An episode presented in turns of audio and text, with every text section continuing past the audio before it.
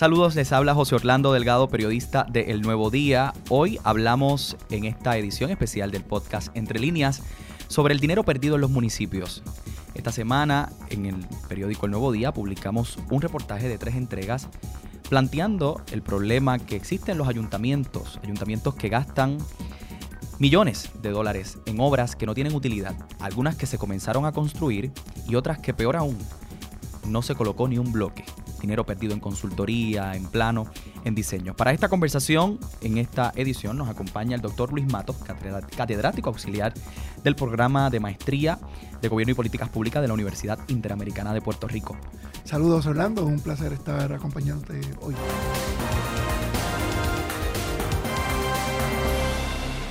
Profesor, de entrada, este panorama que he planteado pues representa sin duda un problema en administración pública en, Puerto Rico? Su apreciación inmediata. Bueno, eh, de entrada, un planteamiento que, que, podríamos estar trabajando es que la contratación de obra pública es un medio para alcanzar unos fines, ¿verdad? Y no es un fin en sí mismo. Parecería que cuando leemos estos reportajes que habían tuvo publicar el Nuevo Día, parecería que detrás de cada obra pública lo que hay es un excesivo esfuerzo por tener una obra que más allá de su utilidad eh, represente eh, algo que se aleja de la función pública. Entonces, ahí es donde entramos a un elemento importante del informe que, que ustedes recogen, que hace la, Contralora de Puerto Rico. Me parece eh, el primer elemento a, ver de este informe es que este tipo de proyectos eh, carecen de utilidad. Entonces, tenemos una obra pública que a fin de cuentas no cumple un fin público. Eh, dos, se caracteriza también muchas de estas obras por una pobre planificación y ejecución, ¿verdad? no hay ningún tipo de planificación y la ejecución muy pobre. Falta de responsabilidad y rendición de cuentas. Eh, parecería increíble la cantidad de hallazgos que vemos en este informe, mas sin embargo no vemos quién es responsable de qué, ¿verdad? Entonces, me parece que hay una gran oportunidad en, rendir cuentas, eh, es un componente importante de la administración pública. Y, por último, y no menos importante, me parece que si algo revela este reportaje y el informe de, la señora Contralora es que hay obras, eh, proyectos que nunca debieron construirse. Muy interesante el proyecto al que hace referencia, el que nosotros utilizamos como base en el reportaje. Eh, plantea que la oficina del Contralor no tiene la capacidad de auditar todos los proyectos. Así que si bien es cierto que se, perdieron 64.6 millones de dólares, esa cantidad pudiera ser mayor. Y en efecto nosotros en el reportaje eh, hablamos de que hay obras que no, que no se tomaron en consideración y que aumentan a casi 80 millones eh, de, dólares la, la, cantidad perdida en obras, por ejemplo, Coliseo, eh, piscina, sin lugar parques a duda, acuáticos. Sin lugar a duda, esta cantidad que es exorbitante podría duplicarse si se tiene en cuenta también la otra cantidad de proyectos que probablemente esté en uso, pero que este uso se ve menguado o se ve limitado por no tener una programación eh, útil de la vida de este proyecto. ¿verdad? Todo proyecto de construcción tiene una vida útil. Esa vida útil, si el edificio, si el proyecto que se construye no tiene un plan de mantenimiento, esa vida útil se puede acortar y eso representa eh, una merma en el activo público y eso lo podríamos llevar a libros también y aumentar todavía aún más eh, el número de la cantidad de dinero perdido. Quisiera que esta conversación la, enfocáramos en, buscar soluciones. Ya planteamos el problema, tuvimos alrededor de tres eh, historias planteando cuáles son los retos que allí se, enfrentan, que enfrentan los municipios a la hora de poder ejercer sus políticas públicas, construir proyectos. Pero parecería también que, a, través de todos estos, de estos años, quizás una década eh, o 20 años, no hemos podido encontrar soluciones eh, para poder eh, tener en los municipios obras que respondan realmente a las necesidades de los ciudadanos. Obras que no se queden a mitad, obras que, puedan tener a largo plazo un rendimiento económico y que también puedan servir eh, pues bien a la gente, es decir, en su infraestructura y que no se conviertan en elefantes blancos como los hemos llamado en nuestro reportaje. Profesor, cómo desde la administración pública podemos establecer políticas públicas que respondan a las necesidades de, de, los ciudadanos. O sea, parecería que es algo complicado. Es realmente complicado que un alcalde pueda sentarse con sus ciudadanos y decir, ¿qué es lo que realmente necesitamos en esta ciudad? Bueno, lo, cierto es que no es complicado, ¿verdad? Eh, el, pensar que racionalmente pudiéramos tener proyectos de utilidad pública, ¿verdad? Parecería que ese es el fin de toda administración pública. Ahora bien, pensar en la obra pública y en el proceso de contratación sí es un proceso más complejo. Entonces, yo creo que es función de la academia también poder traer los elementos que podamos entender y, y podamos así puntualizar probablemente el mapa de ruta. Lo que no podemos hacer es tener una respuesta que sea una panacea. Eh, yo venir aquí y plantearte que esta pregunta, eh, que la contestación a la pregunta que tú planteas sobre soluciones es una contestación redentora y que va a tener un alcance mayor. Así que me parece que si dividimos el proceso de contratación en cinco etapas, nos vamos a ver un poquito más de luz de cosas concretas que podemos ir manejando. Mira, el punto de partida de todo proyecto en la contratación pública es la deshabilidad. Eh, ¿Cuáles son las razones que justifican la realización de, un proyecto? Como, como bien te decía, hay proyectos que realmente nunca debieron haberse tan siquiera ni considerado. Entonces, punto de partida es... Eh, cuál es la función pública de los proyectos. Pero entonces, yo creo que como norte deberíamos clarificar cuál es la función pública que desea cumplir cada uno de estos proyectos, sobre todo en un Puerto Rico de estrechez fiscal. Eh, en un Puerto Rico de bonanza, pues probablemente el alcance de proyectos puede ser mayor, pero un Puerto Rico eh, con problemas fiscales, pues la deseabilidad, sobre todo, tiene que estar ajustada a la realidad. ¿verdad? Entonces, un primer punto eh, sería este, ¿cuáles son las razones? ¿Cuáles son las motivaciones? ¿Y cuáles son las motivaciones? El informe de la Contralora me parece que el entre línea y, y tanto así los reportajes, hay un planteamiento de que hay que complacer a un electoralismo que está allá, que cada cuatro años está deseoso de nueva obra pública. Entonces, la nueva obra pública también se traduce en votos, ¿verdad? Entonces, eh, en esa relación de oferta y demanda, me parece que la se ha querido tener una sobreoferta de más y más proyectos públicos, aún así teniendo la certeza de que no, los municipios, muchos de estos, no tienen la capacidad de hacerlo. Así que en la deseabilidad de un proyecto, el punto fundamental aquí sería eh, ese vaivén electoral que a fin de cuentas afecta, interviene, promueve, eh, incentiva la realización de este tipo de obras.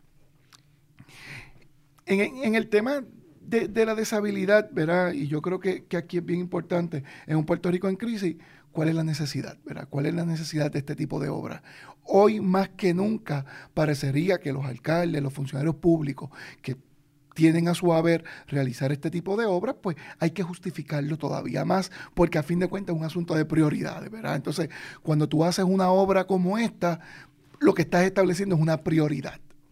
¿Y cómo establecer prioridades también en este, proceso, en este proceso que atraviesan los, los municipios en términos de su salud fiscal? O sea, se plantea que pueden haber municipios que desaparezcan, se, se, plantea también que hay municipios que no tienen la suficiente solvencia fiscal para afrontar los retos que nos dejó el huracán María.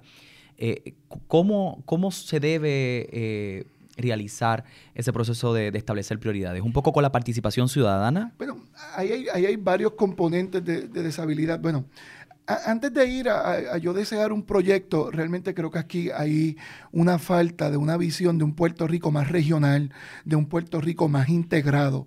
Pensar en 78 municipios como 78 fincas aparte con 78 parques de pelota, cancha, eh, ahora los centros eh, de usos múltiples, los centros de convenciones, pues ¿por qué no pensar en un Puerto Rico más regional? ¿Por qué no pensar en municipios que probablemente tengan, la misma necesidad y que no necesitamos dos obras distintas? Eh, creo que todavía ahí los municipios, sus alcaldes, pudieran ser muchísimo más creativos en esta área y creo que, ha, menguado. Eh, Así que este componente regional no lo podemos dejar en un elemento territorial, sino hay que llevarlo también a la obra, a la obra pública. Y, esto como una etapa previo a entrar a, lo que se llama el proceso de licitación, ¿verdad? Un proceso de licitación que va diseño, adjudicación y eventualmente a la construcción. Me parece que eso nos lleva a un segundo área de análisis y un segundo área de oportunidades. El diseño, sin lugar a duda, viabiliza eh, la delimitación de la obra pública. Eh, el diseño tiene un componente de ingeniería, de arquitectura, pero en, palabras concretas también eh, es el primer mecanismo de alcanzar la realidad. Ese proyecto que tú piensas, que tú deseas en cada municipio, pues se ve concretizado en una primera instancia en su diseño cuál es el problema que estamos viendo y que este reportaje evidencia, que la inversión, el diseño en tantas ocasiones tiene que ser tan alta que los fondos que se pudieran destinar para la obra pública se agotan precisamente en el diseño. Parecería que hay una complacencia con tener un diseño realizado más allá de que sea una obra útil para la ciudadanía, ¿verdad? Poco o nada importa eh, un plano, importa un diseño, si a fin de cuentas la ciudadanía no va a poder disfrutar de ese bien público. Pero ahí también plantea el reto de cómo los, cómo los municipios, porque básicamente la respuesta de casi todos los alcaldes es decir, yo me quedé sin dinero, no tuve dinero, el dinero se me quedó en los planos, se me quedó en planificar ese proyecto. ¿Cómo comenzar un proyecto con el dinero tanto para el diseño como tanto para la construcción posterior? Eh, porque entonces hay un elemento en común en casi todos los proyectos que son señalados por la oficina del Contralor y es que se planificaron, pero no con el suficiente dinero para terminarlo a, feliz término ese proyecto. Sí. sin lugar a duda, ese es uno de los grandes retos y me parece que ese reto se vence con planificación. Eh, los municipios adolecen de tener un plan de inversión de obra pública a corto plazo, a mediano plazo, a largo plazo y con elementos de planificación regional como, como previamente mencioné. Me parece que si cada municipio tuviera un plan que estableciera el mapa de ruta de cara al futuro de cuál es la obra pública que se necesita, pues sin lugar a duda el municipio va a poder articularse, planificarse mejor con miras a hacer viables los proyectos que comienzan. Claro que pueden haber elementos fortuitos eh, y, y, que no se contemplen, pero lo que no puede pasar es que la norma sea el tener proyectos que a mitad de camino, bueno, realmente se concluye con su diseño y no pasa más allá. Me parece que la entrelínea que utiliza la Contralora es que eh, es un mal uso de fondos públicos a sabiendas de que yo no tengo el dinero para realizar una obra pública en su totalidad, destinar parte eh, exclusivamente a un diseño. Así que, sin lugar a duda, es un reto conectar la fase del diseño con la fase de construcción. Parecería que hay un divorcio, eh, que ahora lo estamos viendo desde diseño, pero si nos posicionamos en la construcción, nos va a generar otro, otro tipo de problemas que precisamente tenemos que solventar porque a fin de cuentas van a ser más fondos públicos los que, los que vamos a estar utilizando. Una palabra que en la conversación se ha repetido ha sido la palabra de regionalización.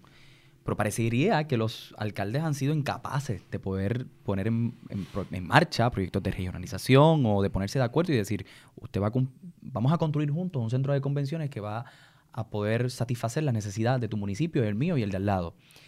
Eh, los municipios, por su parte, también tienen que presentar ante la Junta de Planificación unos planes de ordenamiento territorial, unos planes de planificación a largo plazo. Eh, ¿Es el Estado o el Estado también ha sido deficiente en poder articular este tipo de, obras o, de, desarrollo en los municipios? Porque quizás también se escuda en que, mira, cada municipio, bajo la ley de municipios autónomos, tiene la capacidad, o bueno, quienes estén bajo la ley de municipios autónomos, tienen la capacidad de decidir qué pasa allí.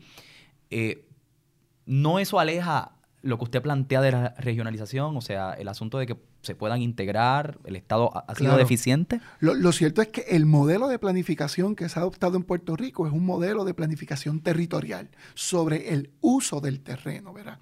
Pero más allá del uso, no necesariamente este contempla la actividad, sobre todo, de obra pública sobre ese territorio. Pues en Puerto Rico no se planifica la obra pública. Muy, muy pobre la planificación. Con honrosas excepciones podríamos entender que hay algunos indicios de alguna planificación, sobre todo en algunos municipios. Te doy algún ejemplo, Caguas en algún momento en su, en su plan estratégico de ciudad, sí contempló como parte de su planificación el desarrollo de obra pública. Entonces me parece que este modelo de contemplar la obra pública para los municipios como parte de su desarrollo es indispensable. Ahora bien, desde la perspectiva de planificación, a nivel central no está este modelo, a nivel local muy pobre lo que encontramos, pues a nivel regional parecería que todavía hay que seguir profundizando en este tema. Y la, planificación es, fundamental porque más allá eh, de diseñarlo es ver estos proyectos concretos. Pero así que luego de, de este diseño que debe estar fundamentado en una planificación o ayudado por una planificación regional, me parece que todavía también otro gran reto, José Orlando, es trabajar esa etapa de ajuste ¿verdad? Cuando se adjudican los proyectos, eh, esa adjudicación se da en, dos sentidos. Tú adjudicas el contrato sobre el diseño y eventualmente vas a adjudicar el contrato sobre la construcción propiamente. Así que esa asignación mediante contrato eh, son típicamente la famosa subasta, ¿verdad? Pero también hemos visto una nueva modalidad que son los request for proposal, eh, que han venido a suplir muchas de las necesidades que tiene, que tiene la administración pública en este momento. Lo importante en el proceso de adjudicación, los grandes retos, es cómo tener procesos más transparentes de adjudicación, cómo tener mayor integridad, trato justo e igualitario ante los distintos actores que componen este elemento de adjudicación, pues es un gran reto. Amén de que estamos hablando en muchas ocasiones de subastas altamente complejas y no necesariamente la Junta de Subasta, no necesariamente el alcalde, no necesariamente la Asamblea Municipal, tiene el conocimiento técnico y especializado para pasar juicio sobre la deseabilidad de este tipo de proyecto o su viabilidad. Así que es un gran reto el que se tiene en el elemento de adjudicación, cómo tener el componente de conocimiento técnico para tomar las decisiones concretas que irvanen el diseño con la construcción.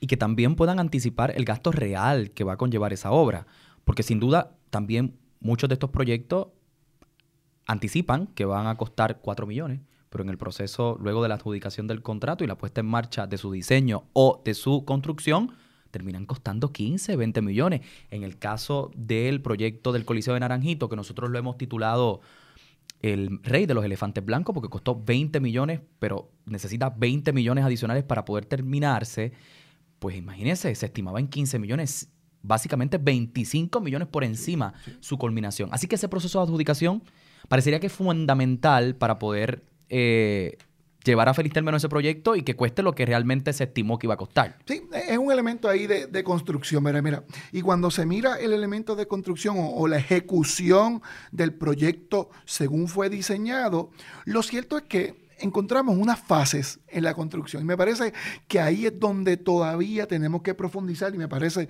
que una de las recomendaciones que se debería establecer en esta línea es que deberíamos establecer una guía para la fragmentación de la obra pública. Y te explico.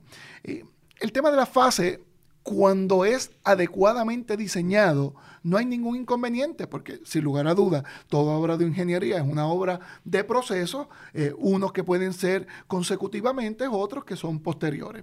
Lo que no puede pasar es que estas fases, la consideración, sea una que termine costándole más al país. Por ejemplo, cuando estas fases no se diseñan desde la perspectiva de ingeniería adecuadamente, doy un ejemplo, si eh, hay un tiro de hormigón en el cual queda varillas expuestas, en el cual hay una fase de que se hizo parte de lo eléctrico, mas no se completó, pues probablemente cuando se vaya a retomar la fase siguiente, pues va a haber que hacer una inversión que no se tenía en cuenta para poder adaptar ese tipo de proyectos.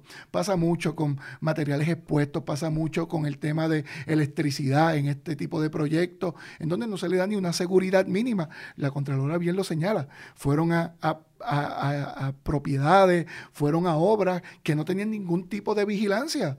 Pues, ¿qué va a pasar? Se roban el cable eléctrico, vandalizan. Entonces, para tú tener una obra final, te va a costar todavía más. Para, para mí, eh, creo que el principal reto aquí es cuando esas fases están susceptibles a la falta de recursos eh, económicos, ¿verdad? Y yo creo que ahí es donde entra el tema de la responsabilidad. Cuando esas fases se fundamentan exclusivamente en deja ver si puedo conseguir el dinero, o eso me lo va a asignar la legislatura en el próximo cuatrenio, o eso lo vamos a hacer cuando ganemos el próximo evento, el país termina pagando mucho más por ese tipo de proyectos. Así que tenemos un elemento de ingeniería que es importante aquí. Tenemos un elemento fundamental de distribución y buen uso de los fondos públicos. Y peor aún, hay una serie de factores que pueden encarecer los costos. Un evento atmosférico como, como fue María, sin lugar a duda, va a encarecer una obra. Un arbitrio como el que acaba de... Eh, el presidente Trump poner a productos en China, eso ha hecho que casi la construcción en Puerto Rico aumente un 30%, pues sin lugar a dudas son factores externos que también van a intervenir en el momento de la construcción y que van a alterar el diseño. Entonces, esa conversación que tiene que darse entre el diseño y la construcción se tiene que dar en, todas en, las dos vías, como bien tú planteabas cuando se diseña, tengo que prever estos cambios posibles en la construcción, pero cuando yo estoy construyendo, lo dice el informe de la Contralora también, en muchas ocasiones hay problemas de diseño. Y, el resultado es, contrata un nuevo arquitecto, contrata un nuevo ingeniero, porque la obra hay que adelantarla. ¿Y qué pasó con la responsabilidad profesional, civil de ese primer eh, profesional? Pues queda en el olvido, no tanto en el olvido fiscal del país o en la historia fiscal, porque hay que pagar más por ese tipo de productos. Por último, profesor, estos retos que usted plantea, ¿se solucionan legislando? ¿Se solucionan atemperando reglamentos tanto de la Junta de Planificación como de la Oficina de Gerencia de Permiso? ¿Cómo podemos atender, cómo podemos responder a estos retos que usted ha planteado? Bueno, la, la, respuesta a, esta pregunta, No, hay, no, hay un, no, hay un único mecanismo que atienda todos los asuntos. Me parece que todo debe, debe comenzar ¿verdad? Por, esto que, que, ha encomendado eh, la actividad política y de administración pública, una política fiscal responsable. Me parece que es el punto de partida.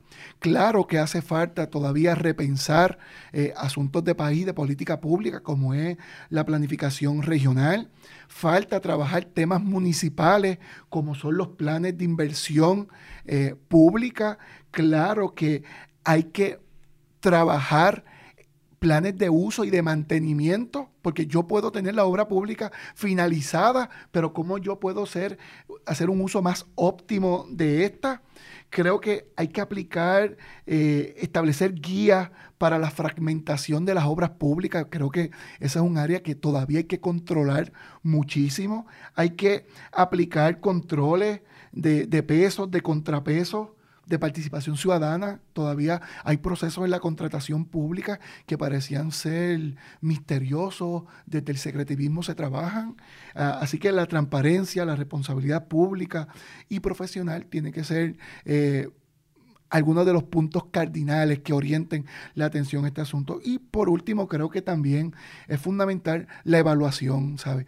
La evaluación y el aprendizaje de estos procesos. Del proceso de contratación de obra pública, tenemos que ir aprendiendo qué se hace bien, qué se hace mal para seguir mejorando. Y me parece que lo peor que, vemos eh, desde la academia, este tipo de procesos, es que, no aprendemos. ¿verdad? Parecería que la administración pública, cuando tú ves este, estos hallazgos reveladores de la Oficina de la Contratación, hora parecería que vemos los mismos hallazgos una y otra y otra vez. Somos incapaces de, evaluar lo que se hace y sobre todo de aprender para no volver a hacerlo. Luis Matos, catedrático auxiliar del programa de maestría de Gobierno y Políticas Públicas de la Universidad Interamericana de Puerto Rico. Gracias por estar con nosotros en Entre Líneas. Al contrario, gracias a ti por la oportunidad. A ustedes quienes nos escuchan, será hasta una próxima edición del podcast Entre Líneas de El Nuevo Día.